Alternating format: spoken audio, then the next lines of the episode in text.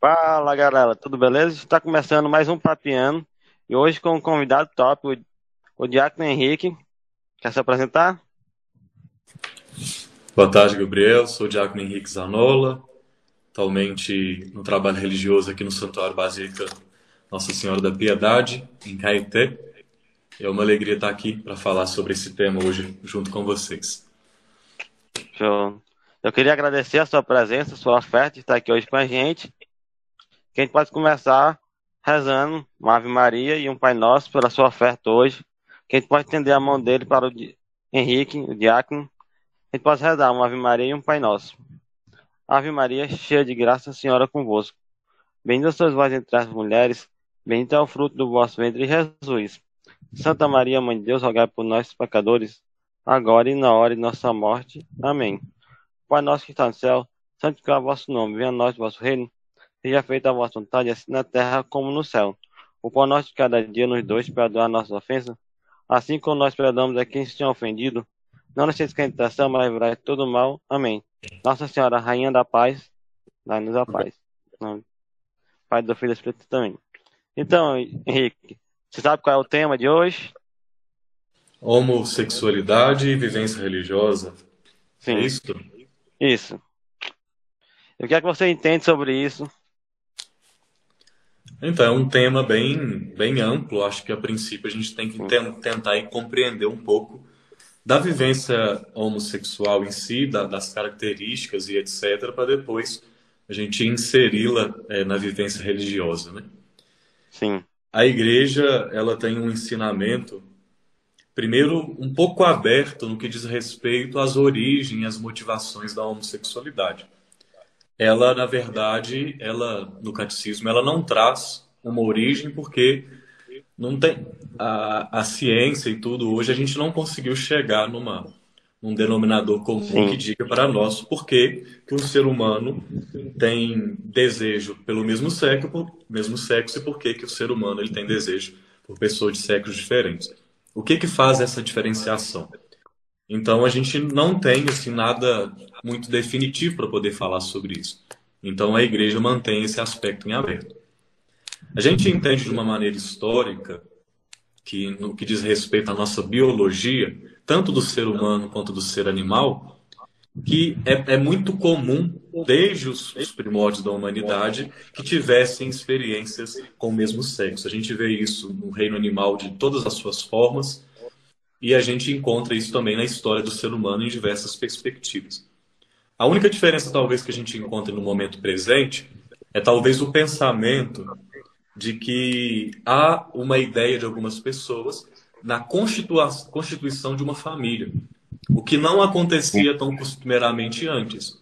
Quando você olha, por exemplo, o período da Grécia para Roma, ali, até na época de Cristo, era um contexto em que as pessoas normalmente, quando, quando tinham uma relação de matrimônio, eram com pessoas de sexo diferente. E a relação com pessoas do mesmo sexo eram vistas até como uma causa de poder, tipo assim, a pessoa era bem vista nesse caso, mas era algo assim é, que acontecia de forma ocasional. Não tinha essa intenção e esse pedido que nós encontramos hoje de que houvesse uma constituição familiar, uma aceitação dentro dessas relações dentro da igreja, etc. Então é uma coisa que a gente encontra nos dias de hoje. A gente entende que geneticamente, e no que diz respeito à nossa, nossa psique, tem muitas coisas que podem motivar a, a homossexualidade. E aí a gente pode achar essas, essas respostas no sentido mesmo genético de constituição de família, a gente pode encontrar no jeito que aquela pessoa foi criada. E aí a gente começa Sim. a ver uma coisa que é pode vir a ser um, um grande problema. E o Catecismo da Igreja, no parágrafo 2357, 2357, diz uma, expressão bem interessante: complementariedade afetiva. Então a gente vê já, é claro que precisa de mais estudos nessa área tudo, mas que o fato da criação de, um, de uma criança por um homem e por uma mulher tem aspectos no homem e tem aspectos na mulher que fazem com que a formação do indivíduo seja complementar. E aí, assim, é claro que tem mil exceções para isso, mas pode ser que a formação de um indivíduo longe das duas figuras de homem e mulher, a gente pode pensar se isso no caso poderia ser substituído por outra, sei lá, uma prima, uma tia, etc. Mas a verdade é que o ser humano, sem esses, esses dois polos que estão dentro dele também biologicamente, é, fica faltando algo afetivamente falando. Então, sei lá, a ausência do pai ou a ausência da mãe, o jeito que aquela criança ela foi criada, é o que a gente chama também na psicologia de complexo de Édipo, né? A relação que se estabelece com a mãe, às vezes pode ser uma relação tão próxima que chega, chega a ser doentia. Então, aquela pessoa, ela, por exemplo, no caso do homem, ela prefere ter a experiência da homossexualidade, se assumir dessa forma, do que ter que enfrentar o sexo oposto, que é o caso da, da mãe, e aí a gente pode aplicar também no caso contrário, em relação ao pai com uma menina. Então, assim, são muitas causas biológicas, é, psíquicas, são muitas as coisas que, que podem fazer com que alguém chegue a essa conclusão de si mesmo. Ó, eu tenho tal preferência. Eu prefiro pessoas que são do mesmo sexo que eu. Então a gente vê já na base que é uma coisa muito complexa. É algo Sim. bem assim. A gente não sabe nem o que dizer muito bem a respeito disso. A gente tem só algumas insinuações. Né? Sim.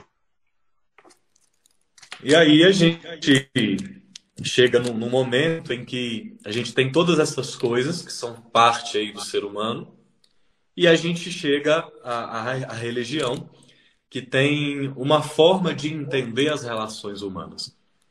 Porque a igreja ela entende que, muito embora é, haja todas essas aberturas, todas essas insinuações para lá e para cá, a igreja entende de uma forma, usando essa expressão como lei natural, que o ser humano ele se relacione com uma pessoa do sexo diferente. E aí ele usa como fundamento é, justamente essa complementariedade afetiva. E a igreja ela tem como base uma coisa que, que, que muda totalmente, que faz com que não é possível a gente colocar tudo numa mesma caixa.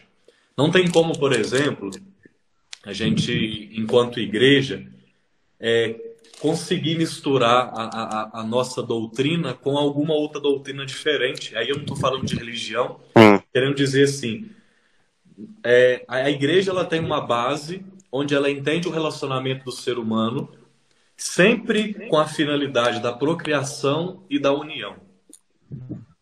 Então essa é a base de relacionamento da igreja. Então se ela tem isso por base, ela ela não consegue admitir nenhum outro tipo de relacionamento.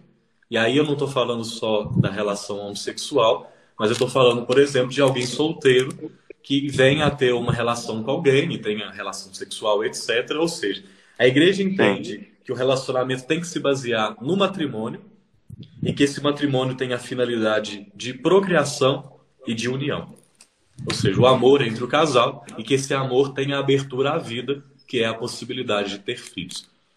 Então, a, a igreja, ela na sua base, é uma base já judaica, já muito antiga, a gente vê isso é, no livro do Gênesis, na criação do homem e da mulher, então é um jeito de entender que faz com que todo o resto se exclua. Então a gente, quando a gente, aí a gente começa já um grande conflito, né? Porque a gente encontra um ser humano que não tem o desejo pelo, pelo sexo diferente e a gente tem a igreja com a sua abertura ao matrimônio, desde que no sexo diferente, aberto à procriação, aberto ao amor, à união do casal e no, no com sexos diferentes, né? Então aqui a gente encontra uma, uma, um grande choque que é bem difícil de a gente conseguir colocar isso numa mesma caixa, né? A gente conseguir misturar isso. Aí eu não sei como que você, você vê assim na, na, nas suas amizades. Eu também sou, sou, ainda bem jovem, tenho amigos, tenho Sim. muitas pessoas que convivo que tem a opção pelo mesmo sexo, que tem a vivência, que, ou pela experiência mesmo religiosa, né, de pessoas que nos procuram e etc. Sim. Então, eu não sei qual é a sua visão, assim, da, da, perspectiva que as pessoas têm nesse momento, né, de momento que elas se encontram com a igreja, como que elas, como que elas se veem, qual é a expectativa que elas têm. Eu acho que no momento que ela se encontra com a igreja, ela tem que buscar a Cristo, buscar a viver o que a igreja ensina, sabe? Uhum. Buscar o evangelho, buscar entender, procurar entender primeiro, né? Saber como é que. Para saber se ela realmente, se ela quiser viver a igreja, que ela tem que seguir os padrões da igreja. Que a igreja uhum. ensina. E o que a igreja fala também, muito celibato, essas coisas. Tem que seguir um caminho. Uhum. Aí, muita gente pessoa, assim, muita gente pessoa entra na igreja, vai, começa lá e se frustra com as com o que é ensinado, acho que, que a igreja está errada, aí entra em conflito. Uhum. Eu acho que isso é o mais comum, né? É. Eu estava até vendo um vídeo há um pouco tempo, eu não sei quem que é a pessoa, mas é uma pessoa muito influente. É... Eu não sei se o trabalho dela é diretamente a, a, com o tema das relações homossexuais, mas é alguém que estava dizendo de algo que a gente costuma dizer, né? Que a gente respeita é, as relações homossexuais, mas que, vamos dizer assim, a gente não concorda. Sim. É uma coisa, eu não sei se as palavras são bem essas, mas é, é uma expressão que, de fato, acho que muitas pessoas usam dentro da igreja, a gente fala muito sobre isso, etc. E aí essa pessoa fazendo uma grande crítica à, à Igreja Católica e, e às pessoas que dizem essa frase, porque a partir do momento que eu digo respeito, mas não concordo, eu já não estou nem mais respeitando. E aí elas falam sobre preconceito e alguns outros temas, né? Mas aí um, um equívoco dessa posição é justamente a base de entendimento das coisas. A igreja ela tem uma, uma, uma, doutrina como um fundamento. O fundamento dela é esse que eu acabei de dizer sobre matrimônio, Sim. relação entre sexos distintos, aberto à vida e etc. Então, a igreja não tem um preconceito, a igreja tem um conceito. É um, é um conceito Sim. que fundamenta os relacionamentos dela. Então, a igreja não abre mão disso. E quando ela diz que.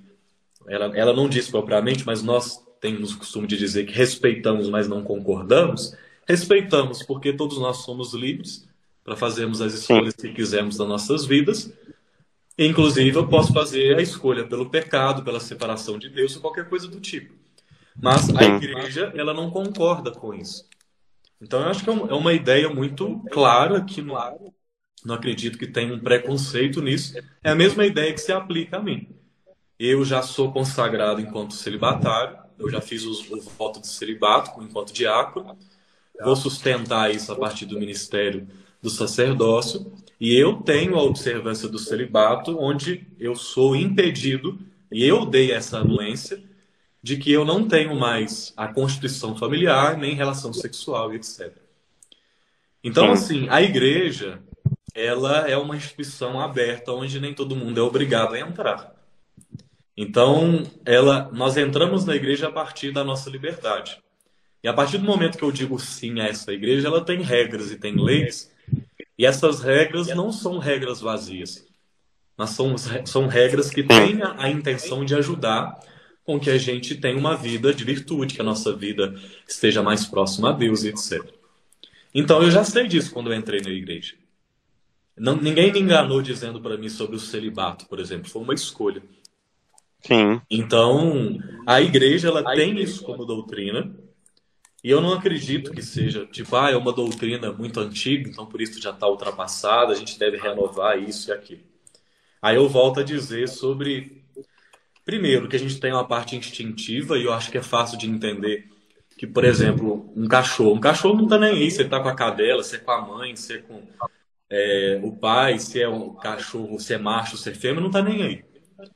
O animal, ele é assim, mas o ser humano, ele tem um passo a mais, que por mais que eu tenha o desejo, por exemplo, de construir um relacionamento com alguém, por causa dos meus aspectos de inteligência, por causa da minha alma, que é algo que Deus nos deu, eu tenho a possibilidade de escolher. Eu sou livre quando eu escolho. Então eu posso escolher, por exemplo, não ter relações sexuais porque eu fiz a opção pelo celibato. Então, o ser humano ele não é resumido nesse aspecto biológico e em tudo aquilo que acontece no caráter psíquico dele. A gente é um pouco mais do que isso. Nós temos uma alma, nós temos possibilidade de escolher. Então, a, a igreja, eu entendo ela hoje numa postura que é até bem resguardada, porque a gente vê que, por exemplo, há dois mil anos atrás, tinha um interesse, talvez até mais do que se tem hoje, mas aí não tinha tanto caráter Sim. da culpa de que era algo errado e tal. Mas muitas pessoas tinham relação com pessoas do mesmo sexo. Só que hoje a gente vê uma crescente desse querer esses tipos de relacionamento e querer com relacionamento quer dizer não só querer relação sexual, mas querer uma relação permanente, que eu não sei se isso tinha antes. Então a gente fica pensando o que que é a força do tempo presente, o que, que é algo de agora, que talvez daqui a um tempo pode passar, perder força, e o que, que é de fato o desejo do ser humano, que pode ser uma motivação boa. Então, Sim. a igreja ela tem uma, uma doutrina bem antiga, bem sólida, que eu acho assim, eu acho possível que ela faça uma troca nessa base dela. Porque se a igreja Sim. mexe na estrutura dela de base, por exemplo, se ela começa a entender que não, não tem problema, o homossexual pode ter um relacionamento, eles podem se casar. Se ele faz isso, ele já tem que abrir necessariamente que, por exemplo, padres e consagrados também tenham a mesma liberdade. Ele tem que abrir para pessoas que não são casadas. Então, assim, a igreja meio que ela joga todo o seu aspecto moral é, por água abaixo para poder reconstruir um único ponto. Então, é, não é que a igreja, vamos dizer, está se segurando, não quer fazer isso porque ela pode acabar se ela fizer isso, não. É porque a igreja ela se fundamenta mesmo nessa ideia de que Deus criou o homem e mulher que se fazem complementares afetivamente um para o outro.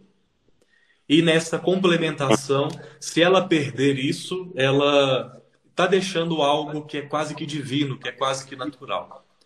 Então a grande dificuldade é isso. A grande dificuldade é que essas pessoas entram na igreja e encontram como dificuldade é esse ponto que, olha, eu cheguei num lugar onde o meu desejo de ter uma relação com alguém do mesmo sexo é de alguma forma talhado. Isso é algo bem, é bem difícil, né? É como se assim a gente pudesse dizer isso numa frase, né? A pessoa se sentir injustiçada porque ela não pode usar de um direito dela, o direito de ter prazer, por exemplo. Sim. E aí a igreja chama essas pessoas, chama todo mundo de uma forma geral, por exemplo, uma pessoa que está namorando e é noiva é chamada também a se abster de, relação, de relações sexuais, etc., viver o tempo da, da espera e, e tal. Os consagrados são chamados à mesma espera. E todos os homossexuais são chamados também a essa mesma espera, onde eu renuncio um direito de prazer por causa de, do amor a Deus. Então, a, assim, amor o caminho é muito claro. Se a pessoa ela não tiver um amor a Deus a ponto de que ela entenda que os desejos delas, dela pode ser renunciado em favor de algo maior, ela não vai conseguir se colocar dentro da igreja e talvez viver a fé de uma maneira mais profunda. É óbvio Sim. que muita pessoa consegue viver bem a fé desse mesmo jeito. Ou seja, vivendo as coisas paralelamente, né? Tem um relacionamento homossexual, vai à igreja, vive a sua fé e ponto final. É também um jeito de viver. Da mesma forma que tem padres e leigos que têm os seus pecados, essa pessoa tem um pecado dela e vive a fé dela. É um jeito de viver a fé. Com isso, eu quero dizer que a vivência religiosa dela é igual a de todo mundo. Agora, tem pessoas que vão querer dar um passo mais profundo, e esse é o chamado da igreja, onde a pessoa se abstém do relacionamento homossexual que o heterossexual se abstenha do relacionamento fora do casamento e tenha uma vida de proximidade com Deus, onde, por amor, ela renuncia a, aos seus instintos mais profundos, aos seus, seus prazeres. Sim. Pessoal, a igreja acolhe, né? A igreja acolhe e fala, ó, se você tem que seguir viver dessa forma, se quiser continuar na, viver na igreja, Isso, o caminho é exatamente. esse. É. Ela deixa a escolha para você. Uhum. A igreja. A igreja não faz nenhuma distinção, sim. Se não. eu tenho opção homossexual, se eu tenho heterossexual, não tem problema. Isso não faz diferença. Agora, a diferença é o que eu faço com isso, né?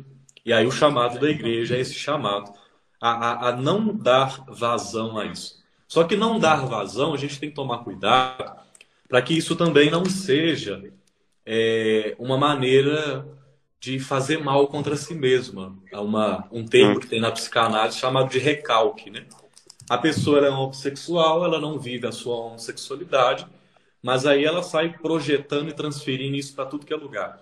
Então é uma pessoa muito difícil de lidar, uma pessoa que é meio que assim, quase que andando em ovos, você tem que ir com muito cuidado, porque tudo em relação a ela torna-se difícil.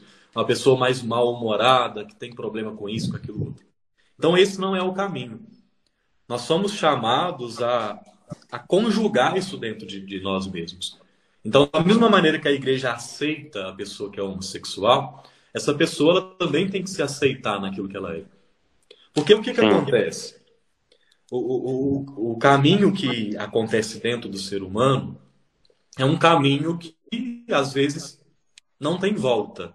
Então, eu quero dizer assim: pode ser que, por genética, por criação, por qualquer motivo de origem, você se entenda homossexual. Essa é a sua verdade. Essa coisa que até, até ficou famoso numa igreja evangélica, né? De fazer a cura gay e essas outras coisas, isso é falta de Deus. Não tem nada a ver com isso tem algo de forma biológica ou psicológica que fez com que essa pessoa tenha essa posição. Essa posição está ali, ela não vai mudar. Muito naturalmente, se essa pessoa. Tem gente que, por exemplo, é homem, é hétero, tipo, fica com os dois lados e tal, mas falando assim de uma forma geral, a pessoa é homossexual, ponto final. É aquilo que ela é. Não adianta querer tentar mudar, não vou fazer uma novena para ver se eu viro hétero. Eu não acredito nisso. Não acredito que as coisas são dessa maneira, apesar que Deus pode fazer o que quiser se você tem desejo de viver um outro lado. Então, quem sabe? Pode até dar testemunho para a gente depois. Ah. Mas a questão é que se a pessoa ela é homossexual, ela tem que aceitar isso que ela é. Porque a partir do momento que ela consegue fazer essa aceitação, ela vai conseguir dar passos, tanto nesse sentido é, psicológico, de ter uma vida mais plena e mais feliz, quanto viver a vida religiosa dela de uma maneira mais plena. Porque se a pessoa viver como é, se entendendo como algo esquisito, se entendendo como algo errado, como algo que não, não é natural, ela não Sim. vai conseguir viver bem nem consigo mesmo e nem vai entender o que é amor de Deus, o que é essa liberdade que Deus nos criou. Então tem que ter a aceitação. Não dá para viver nesse processo de neurose e tal, onde a pessoa se fecha dentro de si e quer fingir que não é e tal. Não quer dizer também que você tem que Vai abrir o seu Instagram fazer uma live. Não ouvi, desculpa. Aí vem com aquele sentimento de culpa de si mesmo, que, que você sente, né? Exatamente. Então, assim, a culpa é uma coisa que a igreja não quer produzir na gente. A culpa não é algo que vem de Deus. Quando a gente, por exemplo, peca e tem um arrependimento, a gente não deve deixar essa culpa no coração. A gente deve ter um sentimento mesmo de mudança. Arrepender é diferente de culpa. Quando eu me arrependo de algo, então eu falo, olha, aquilo que eu fiz não está certo, eu vou tentar mudar. Agora a culpa, ela não está nesse processo de reconhecimento e mudança. A culpa é quando eu olho para dentro de mim e falo, não, eu não, tipo, eu não presto, eu não valho nada, eu sou isso, eu sou aquilo, eu sou menor do que os outros, então é uma coisa onde eu me rebaixo a um nível que, vamos dizer, não tem salvação para mim. Né? A salvação Sim. que Deus nos oferece, ela vem pelo arrependimento e a possibilidade de transformação. Se eu me culpo de algo que não vai mudar, ou seja, não tem transformação, então não tem também salvação. Então, acho assim, o primeiro passo para que a gente tenha uma vivência religiosa é, plena, uma vida também plena, é que haja essa aceitação do que se é aceitação dos, de dos desejos que se tem. Tem que ter essa conversa consigo mesmo, essa reconciliação. Porque quando o sujeito ele aceita o que ele é, ele vai conseguir é, dispor da vida dele de uma forma melhor. Ele pode, inclusive, quando ele se aceita, fazer a opção por não viver aquele desejo. Sim. Agora, quando eu tento fingir, não, eu não tenho esse desejo, não, eu não quero e tal. é um caminho para se autodestruir, vamos dizer assim.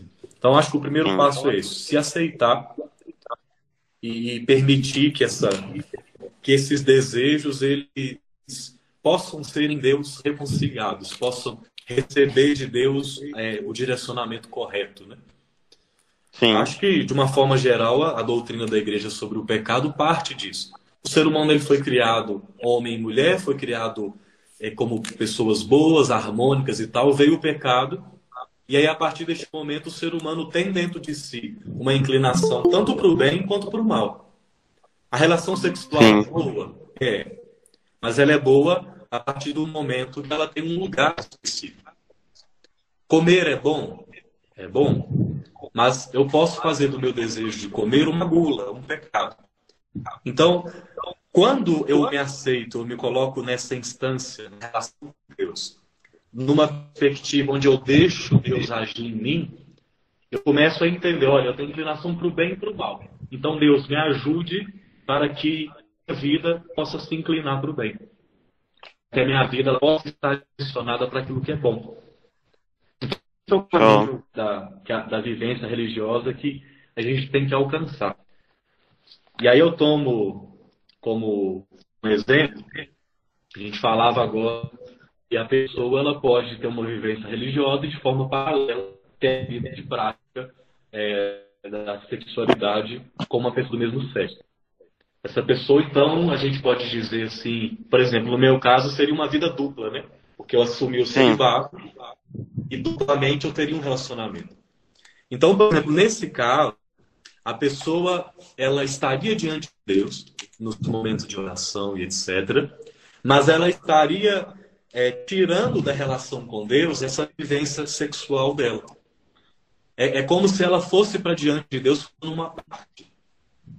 Porque Sim. quando eu me coloco de Deus, ofereço para Deus tudo, inclusive as fraquezas, inclusive os meus pecados, para que Deus me ajude nisso.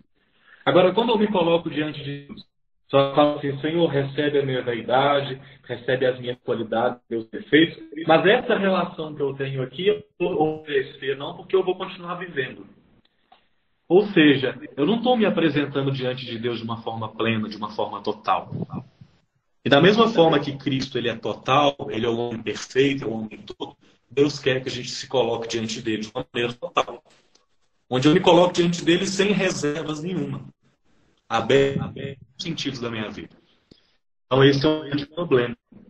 É, viver paralela, paralelamente a prática da homossexualidade junto com a religiosa pode se tornar infelizmente, uma oportunidade de não ver a grandeza dessa religiosidade, de ver a possibilidade que ela tem a nos oferecer e ficar faltando um pedaço. Isso não é só para quem é homossexual, é para todo mundo. Eu, se eu optar por uma vida dupla, vou estar me colocando diante de Deus como que se faltasse um pedaço. E é um pedaço porque a, o sexo do ser humano não é só a prática sexual. O sexo, ele faz parte da personalidade, ele faz parte do sujeito. E aí eu dou um exemplo muito simples: o ser humano, no seu exame de sangue, der testosterona baixo, no caso nós homens, ele pode ficar triste, ele pode ter depressão, ficar para baixo, desanimado. Ou seja, o sexo é importante. Então, como é que eu não vou me apresentar todo a Deus se o sexo ele é tão essencial e tão basilar na vida do ser humano?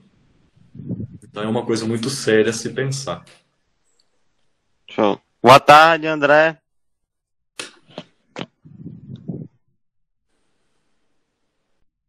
E agora falando aqui com o Henrique, né? Quem está conversando sobre juventude, o que, é que você entende sobre um jovem que tem essa tendência, que está começando muito novo, está começando. Está se conhecendo, digamos assim. Uhum. Eu acho que as experiências que nós temos, aí o André citou a experiência da Shalom, do acampamento e tantas outras comunidades de vida e outros movimentos dentro da igreja também oferecem, são fundamentais para que a gente faça essa experiência tanto do autoconhecimento e, sobretudo, porque é o principal, o encontro com a pessoa de Jesus Cristo. Esse caminho que o ser humano faz de autoconhecimento, etc., sei lá, não é abrir um livro e ler e, sei lá, deixa eu ver o que, que encaixa aqui em mim, deixa eu ver o que, que eu sou. É um processo mesmo de vivência, de relacionamento. E aí o fato, infelizmente, a pandemia não nos permite estar em movimentos presenciais, mas quando essa pessoa tem a oportunidade de estar junto com outros jovens e ouvindo coisas virtuosas, porque eu posso estar junto com outros jovens e outras pessoas em lugares que não vão me agregar nada de virtude, que pelo contrário só vão me afastar mais de mim mesmo, dos outros e de Deus. Então essa oportunidade que o jovem tem para poder fazer de estar junto com alguém, com pessoas que têm talvez dúvidas parecidas ou que já resolveram pontos que para mim eram dúvidas, então, essa, esse intercâmbio de experiências é sensacional. E, sobretudo, porque esse intercâmbio de experiências acontece sob a graça de Deus, né? Então, é Deus que está ali, a partir do seu cuidado, dos missionários e tal, fazendo com que é, se faça essa experiência, né? Do convívio e tal. Então, isso é, isso é maravilhoso. Eu acho que é, é o caminho para que o ser humano possa se encontrar mesmo, saber o que ele é e etc. O ser humano ele não faz a experiência de autoconhecimento só para nós que é cristãos, somos cristãos. A experiência do autoconhecimento não é só, sei lá, estar com uma psicóloga. Para nós que somos cristãos, cristãos católicos, eu mais vou me conhecer à medida que eu me abrir a Deus. Então, estar sob esse carinho de Deus, sob a mão de Deus que me protege, que me guia, é a oportunidade de saber de fato quem eu sou. Então esse caminho ele é fenomenal para quem. Eu acho que primeiro que o ser humano ele sempre tem o que aprender.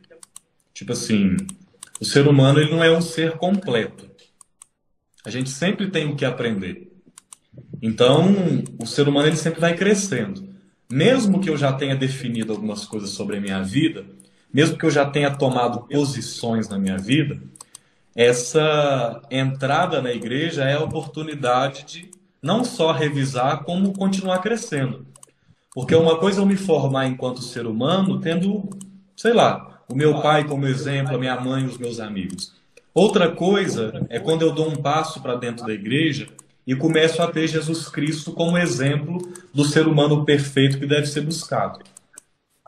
Então, assim, eu acho que, independentemente do caminho que se tem já construído, que já se tem feito, é, quando a gente entra para a igreja, quando a gente se propõe a vivência religiosa, nós temos a oportunidade de continuar crescendo e às vezes de revisar decisões que nós tínhamos tomado, mas que a gente pensa hoje que não foi a decisão mais acertada, vamos dizer assim.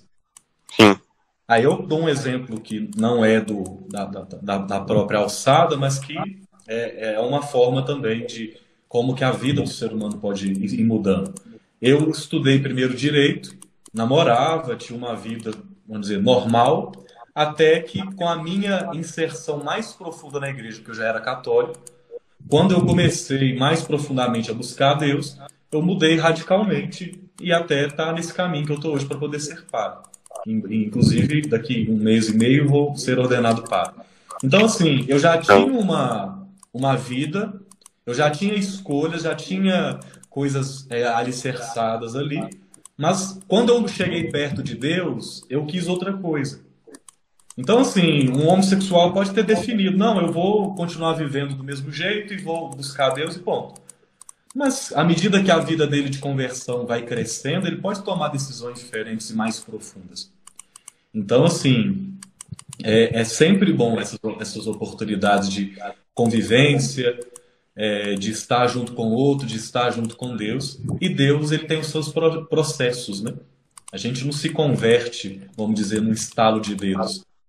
Fico pensando aqui na vida de Santa Teresa de Ávila, que diz que ela, quando ela teve o seu Natal, né, era uma mulher já consagrada que tinha uma vida assim profunda já, em vida de espiritualidade e tudo, e ela simplesmente tem uma experiência com Deus que ela chama de Natal, e ela diz que não era convertido o suficiente. Eu falo, meu Deus, se aquela mulher não era convertida o suficiente, a minha vida não está tão boa como deveria. Mas eu conto essa história só para poder dizer que a nossa vida é cheia de degraus. A nossa vida de fé ela é marcada por processos. Da mesma forma que Deus se utiliza de processos para poder se revelar ao ser humano, a nossa vida também tem processo. E a gente então tem que aos pouquinhos deixando que Deus nos conduza de acordo com a vontade dele. Tem coisa que para nós hoje pode ser que nem pecado seja, mas que daqui cinco anos, por causa das experiências que nós vamos fazendo com Deus, a gente fala, não, isso aqui é errado, eu preciso de mudar. Então, a experiência com Deus ela é imprescindível para que a gente tome as decisões corretas e as tome de acordo com Deus. Esse é o caminho. Show. E para você, André, o que, é que você entende sobre esse assunto? Quem está papiando, o que é que você entende um pouco do assunto? Pois é, Gabriel, eu concordo muito com o que o Henrique falou, né? E, na minha vida, eu acho que na vida de qualquer pessoa, a experiência pessoal com o amor de Deus, ela é a primeira experiência de autoconhecimento. Porque se existe um Criador, ele me criou com propósito, né? Existe uma ordem e uma lei natural dentro do meu coração, no meu corpo, né? Se eu nasci homem, né? Se Deus pensou sobre mim, né? se eu reconheço que Deus me ama, né? Por isso que o amor de Deus e a experiência com Ele faz a diferença no processo do autoconhecimento humano. Por quê? Existe um Criador, né? E a ordem de Deus é bela. A gente percebe que o corpo humano, né? Ele tem uma definição assim fantástica, né? Ele tem características assim, a masculina e a feminina, que são dom de Deus, fazem parte da criação, né? Falando sobre teologia do corpo, né? assim um pouco sobre isso, assim, como vocês iam falando, realmente, quanto mais eu me aproximo de Deus, reconheço quem eu sou, né? Vou fazendo um processo de autoconhecimento, me acolhendo como homem, como pessoa, mais eu vou ser ser humano, né? Vou ser eu mesmo, verdadeiro, né? Vou conseguir dar respostas ao que eu sinto, ao que eu penso, né? De forma ativa, né? Então, é, para vocês, né? Que vão, vão participar né, nesse momento, é importante entender isso, né? Deus pensa algo sobre mim. Né? Deus me criou para um projeto, um plano, né? E se eu, André, nasci homem, né? Deus tem uma ação na minha sexualidade, né? E existe um, uma coisa que a gente fala e que também, também é, a gente precisa sempre aprofundar, né? Que é a dimensão da castidade, né? É, ter um instinto, ter um desejo, não quer dizer que ele defina a minha sexualidade, né? Da mesma forma que se eu tenho desejo de comer muito, é, eu posso engordar tanto e morrer, né? Por tanto comer. Então o instinto ele pode me levar ao desejo primário, né? Que é preciso me alimentar, básico, né? sobrevivência e tal. Eu preciso me alimentar. Porém existe a gula e o pecado que me leva ao excesso daquele alimento. É, falo isso porque a sexualidade também tem uma lógica, né? É, os excessos, né? coisas que não cabem, que não se encaixam, né? Não fazem parte de uma lei natural, né? É, a castidade ela nos orienta e nos ajuda a entender que o nosso corpo ele tem uma ordem, né? E também tem um processo. Então não posso me expor tanto a algumas realidades, né? Seja eu, né? Que namoro, aquela pessoa que é solteira, e também quem tem tendência homossexual. É interessante porque né, a tendência ela está presente, mas nem toda tendência que eu tenho, que eu trago, eu preciso instintivamente me lançar nela, né não? Então eu penso muito isso, né, a, a esses jovens, né, essas pessoas que se identificam, né, homossexual ou que trazem nessas tendências, é entender que existe um amor que sacia o nosso coração, que é o amor de Deus. E no fundo, no fundo, é, todo homem né, que, que busca o prazer, que busca ser amado, né, ele quer ser feliz, ele quer ser amado, né? E não é todo amor que satisfaz a nossa alma, o nosso coração, né? Por isso olhar a criação de Deus, né? O amor humano, Deus criou nesse formato, né? O homem e a mulher, porque essa complementariedade é um dom de Deus, né? Que o corpo e a alma. E também é, a gente pode olhar para a história também um pouco, né? Eu penso assim, com toda essa dimensão da revolução sexual, né? Dizendo assim de forma bem concreta, o sexo se tornou só prazeroso, né? Então, anticoncepcionais, pílulas, né? Toda uma intenção de libertinagem, né? Eu faço sexo com todo mundo, eu, eu busco prazer como eu quero, onde eu quero, quando eu quero, e não existe aspecto de fidelidade, de espera, né? A castidade ela entra ali, né? Quando eu amo alguém, eu, eu espero, né? Então, entenda, quando o sexo se tornou essa dimensão de mercado, né, de prazer, ele é só uma, uma, uma aderência, né? Um, não aderência, mas ele é só um aspecto de algo que não está ligado nem ao corpo nem à pessoa. Então, é, a essas pessoas que também têm esses desafios homossexuais, é, o grande desafio é esse sexo que virou prazer, né? Que não é a geração de frutos, né? Porque Deus tem um plano, né? Que é a vida. Né? O homem e a mulher, quando se unem, não só pelo prazer, né? Mas porque se amam, se respeitam, se esperam e querem continuar a criação, né? ser por participadores da criação, que é gerar vida, né? Eu não vejo uma, uma vida sexual, né? Pelo menos no meu relacionamento futuro, né? Com a minha esposa, sem a possibilidade de ter filhos, né? Assim, existe um fruto, né? Do nosso corpo, existe um propósito de cada ato, né?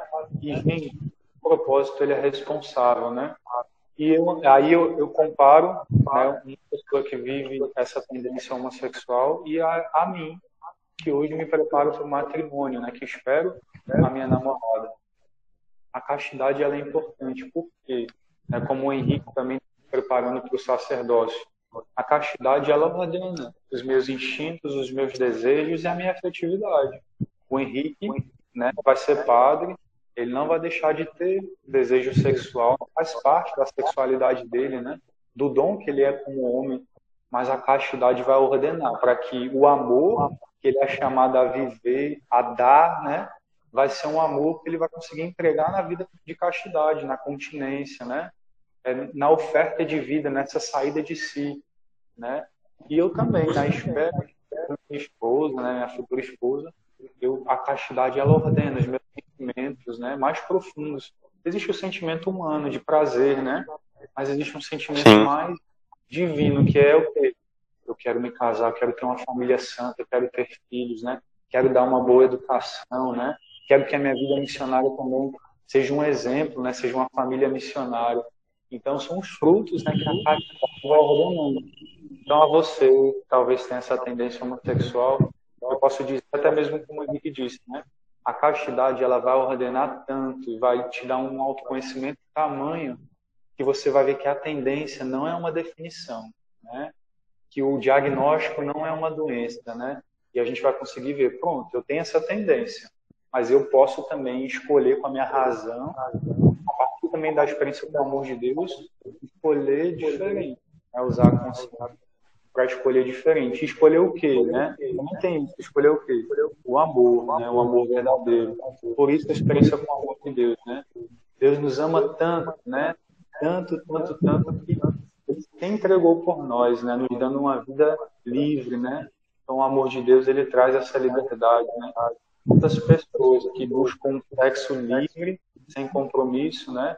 E acabam entregando as suas tendências e de fato não descobre um amor verdadeiro, desinteressado, né? Então, eu, partilharia isso, cara, da minha experiência de vida, né? A experiência também de acompanhar jovens, pessoas que trazem, né? Tendências, né? E que escolhem a castidade. A maior beleza é essa, eu tenho essa tendência, Sim. mas Deus tem um amor eterno por mim, eu escolho esse amor, sabe? Sem divisão, né? Eu escolho esperar por Deus, escolho viver a castidade, né? Isso é muito bonito. E aí, Henrique, quer falar alguma coisa? Quer complementar? Quer? É só não complementar, gostei muito da, da fala do André, mas só trazer mesmo esse aspecto da castidade, da sua do tamanho da castidade, né? Da sua grandeza. Eu posso não ter relações sexuais e ainda assim não ser casto. E aí a beleza da ausência da relação sexual, como o André está na espera, como eu é, por escolha, me esco escolhi não viver isso, como que é esse processo da ausência da relação sexual, não porque a relação seja má em si, mas porque nós estamos nos colocando diante dessa espera que o Senhor pede, como que isso pode fazer a gente crescer? Crescer na virtude, é, na experiência do amor ao próximo, etc. Justamente porque a pessoa pode ter uma relação sexual ou ela pode não ter, mas isso não mexer com a vida espiritual dela, não fazer com que ela ame mais. Então, assim, por que, que uma pessoa que tem é, a tendência, que tem o desejo de ter relação sexual, seja ela hétero, então não casada, não poderia ter, ou seja ela homossexual, que por, por aquilo que a igreja entende também não pode ter, qual que é, vamos dizer assim, o caminho, qual que é a vantagem nisso? A vantagem é justamente essa oportunidade de poder se unir a Deus para poder amar uma pessoa. Nessa espera, nessa dedicação. É uma coisa que, infelizmente, o nosso tempo presente não nos estimula, né? A gente não quer mais esperar nada. A gente não quer esperar casar, por exemplo, para ter relação sexual. A gente não quer esperar que sei lá, qualquer coisa em qualquer área da nossa vida aconteça. A gente quer tudo para ontem, né? Então, é um grande, uma grande prova de amor a Deus quando a gente se reconhece em algum desejo. Eu posso, eu tenho o desejo, mas eu fiz a escolha de não praticá-lo por amor a Deus. E eu tenho certeza que Deus ele se alegra muito quando, por amor a Ele, a gente deixa de fazer alguma coisa ou faz alguma coisa então, isso é uma grande oportunidade de, de crescimento para a nossa vida espiritual e de comunhão com Deus, que é o principal nessa nossa vida. O prazer material, como a gente entende, um dia ele vai passar. O céu, o prazer vai ser outro tipo de coisa, a relação vai ser outra. Agora, essa relação com Deus de amor, não, ela é eterna. Então, é, é, é preferível que a gente busque uma coisa em detrimento da outra. Né? Isso é muito bom. A santidade se manifesta nisso, em deixar os prazeres em busca daquilo que é eterno. Essa relação com Deus e as virtudes e os dons do Espírito Santo que Ele nos dá. Né? E busca daquilo que não passa, né? Buscar daquilo Exatamente. que é verdadeiramente. Isso, as coisas que não passam, as coisas do alto, né? Como diz Tessalonicenses. Esse é o nosso caminho. Eu sou chamado para todo mundo. Vamos dizer, os homossexuais não são injustiçados por este chamado. Mas o chamado de amar a Deus, como está lá em Deuteronômio, com toda a corpo, com todo o corpo, a alma e o coração, é um chamado para todo mundo. É um chamado para qualquer pessoa com qualquer opção sexual que seja. Sim. Ah, eu queria também saber como é que é para você esse processo de ser celibatário, né? Estar nesse caminho aí. Entender um pouco do, do chamado para o sacerdócio?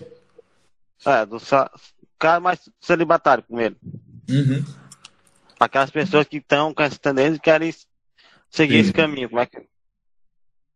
Olha, tem muitos homossexuais no seio da igreja no caminho eclesial, ou já padres ou seminaristas, etc. E isso a gente pode pensar em outros caminhos, mas não necessariamente isso seja um problema porque, como a gente já presume, qualquer pessoa ela é chamada a essa vida de castidade manifestada no celibato.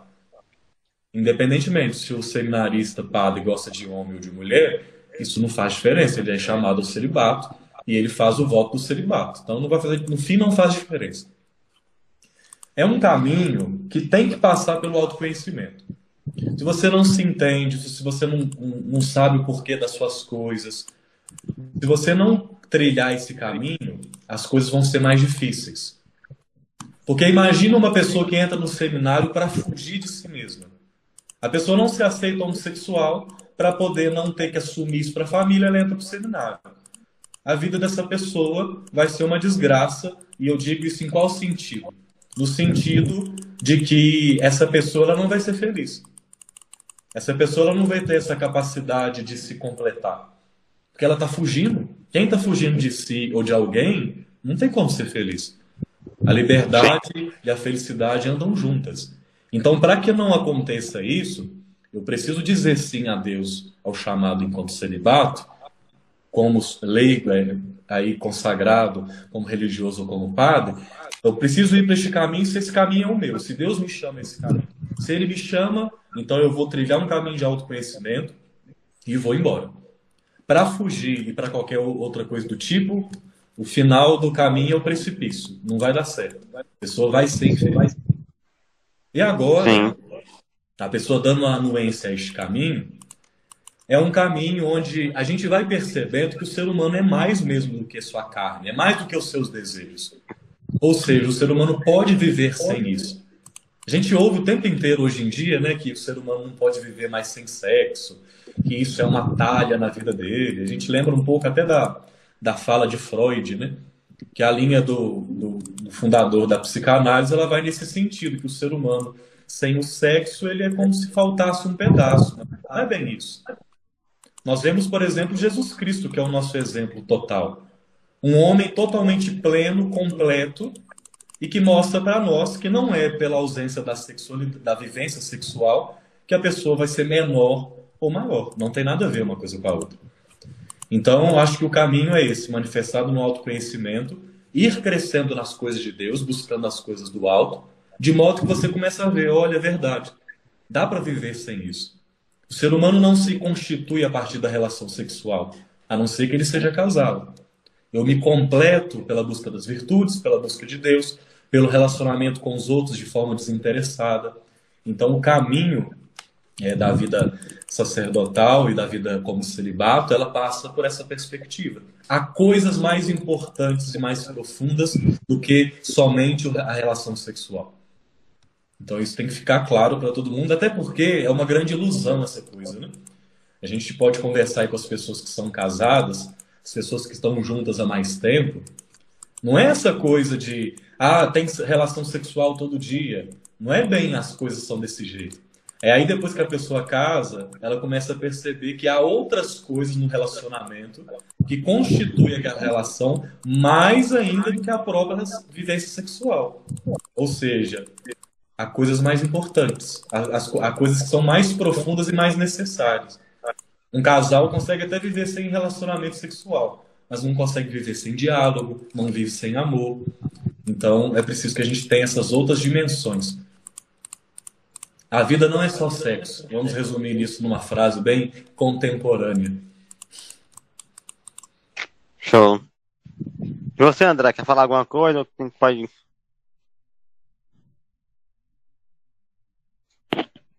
sobre o autoconhecimento e relacionamentos, né, na minha parte aqui, eu posso testemunhar, né, namoro há quatro anos, desses quatro anos, né, um namoro à distância, a vida missionária, ela permite isso, né, então, de três em três meses via minha namorada, é, no ano de 2019 fui para os Estados Unidos, morei dois anos lá, e fiquei dois anos sem encontrar minha namorada, fisicamente, né, mas foi um tempo muito bom de autoconhecimento e nosso relacionamento cresceu muito. Por quê? Acho que a primeira coisa, né, você que busca um relacionamento com alguém, né, a primeira coisa é se conhecer e se amar, né, fazer um amor pessoal, é, reconhecer as suas fraquezas, os seus dons, os seus limites, né, os seus pecados, fazer um processo de aceitação. Por quê? Depois que você acolhe uma pessoa na sua vida, a tua vida ainda vai ter essa fragilidade, esse dom, e você vai começar a se relacionar profundamente com o outro, né? Com outra pessoa que precisa te conhecer e que, no fundo, no fundo, quer gerar comunhão para você, né? Um caminho para o matrimônio. E assim eu vivi esse compromisso de namoro e vivo, né? Realmente, assim, a, a vida, né? Não é só sexo, né? A gente pode olhar assim, ah, um missionário, a graça de Deus sobre ele, e de fato, né? A graça está sobre nós, a gente reza, caminha, né? Conversa sobre castidade, né? Nos colocamos diante da vontade de Deus e vamos crescendo e aprendendo, né? E vivendo a castidade. Mas é um exercício mesmo. a pessoa, não só na perspectiva prazerosa, a perspectiva do, do, do sexo em si, daquilo que ela vai me dar, né? Do prazer que ela vai gerar, mas não é isso não. Né? Então, ela é o dom que ela é, ela foi criada por Deus, né? Ela foi pensada por Deus, ela é amada, ela é digna, né? Ela tem um corpo, mas ela tem um coração, tem sentimentos, né? E a minha experiência de relacionamento à distância, eu cresci muito no conhecimento da minha namorada, com amigos, né? Ali como namorados, sem a, a necessidade do contato físico. O contato físico ele é importante, precisa acontecer, claro, né? É, dentro do namoro, aquilo que é permitido, né? É, e, e cada etapa, né, cada fase vive aquilo que é permitido. Mas como o Henrique falou, É, e eu penso muito no final, né, quando a força física, né, faltar, quando tudo aquilo que é, o prazer, né, que é aquilo que mais é, o mundo fala, né, quando isso não for tão essencial, vai restar um casal de amigos que se relacionam, que se conhecem, que respeitam, que conversam, né? Então Deus me permitiu no meu relacionamento já experimentar disso, né, e perceber que isso é essencial, né? E é claro, é claro o ato conjugal, né? Ele complementa, né? É, e, e, é o que o mundo vem falando muito, a gente vê, né?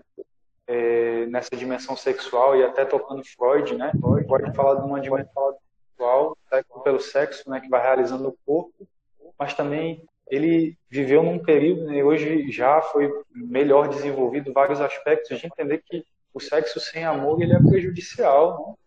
tem um ambiente, um espaço, né, dentro de um casamento, dentro de um relacionamento saudável, né, até mesmo junto com pessoas que se conhecem, se amam, né, um casal de namorados que caminhou para o noivado, que casou, mas que tem uma história, tem um vínculo, né, e aí eu percebo isso também na minha vida, esse vínculo que vai sendo gerado como amigo, né, como namorado, ele é o vínculo que vai complementar a vida conjugal, né, o ato sexual mas esse caminho mesmo, assim, de, de um autoconhecimento né, humano e também uma coisa que a gente não pode negar, nós temos uma história.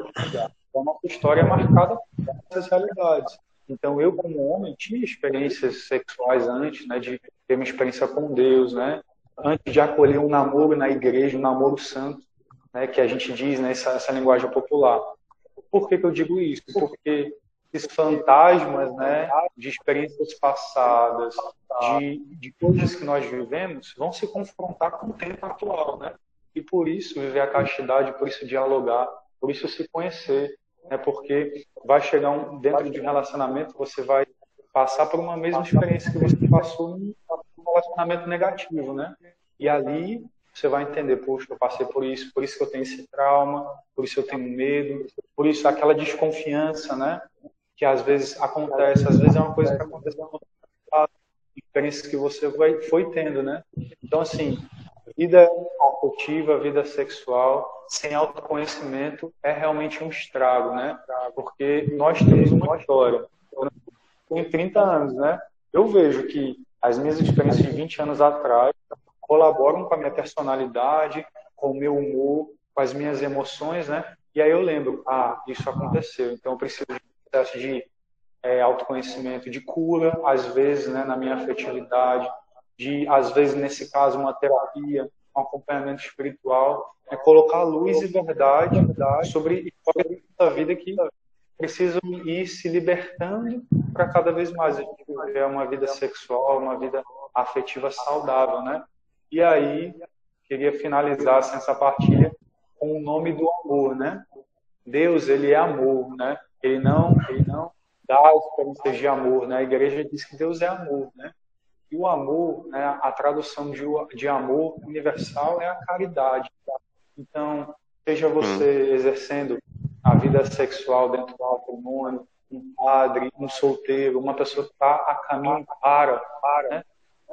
A caridade ela é essa satisfação do ser humano, uma satisfação de entregar a vida, de ser bondoso, caridoso, de ir para um caminho de virtudes, né, de ajudar pessoas, né, de trabalhar, de desenvolver atividades, de, de estar na sociedade assim mais querendo é, impactar nesse sentido, né, ajudar, dar de si mesmo do que só receber, né? Porque eu poderia ser uma pessoa totalmente egoísta, né? Quanto mais eu quero receber, quero ser amado, mas eu também vou perdendo essa capacidade, esse dom, né? Que é a caridade. Então, se fosse para resumir assim, né? Como viver a, a caridade, como esperar, né? Como desenvolver o amor, né? Que nós somos chamados é a caridade, né? Esse amor desinteressado, né? É, e aí eu li num livro, né? O Henrique está aqui também caminhando para o sacerdócio, sobre é, é, um escândalo a vitalidade de pessoas que vivem a catividade.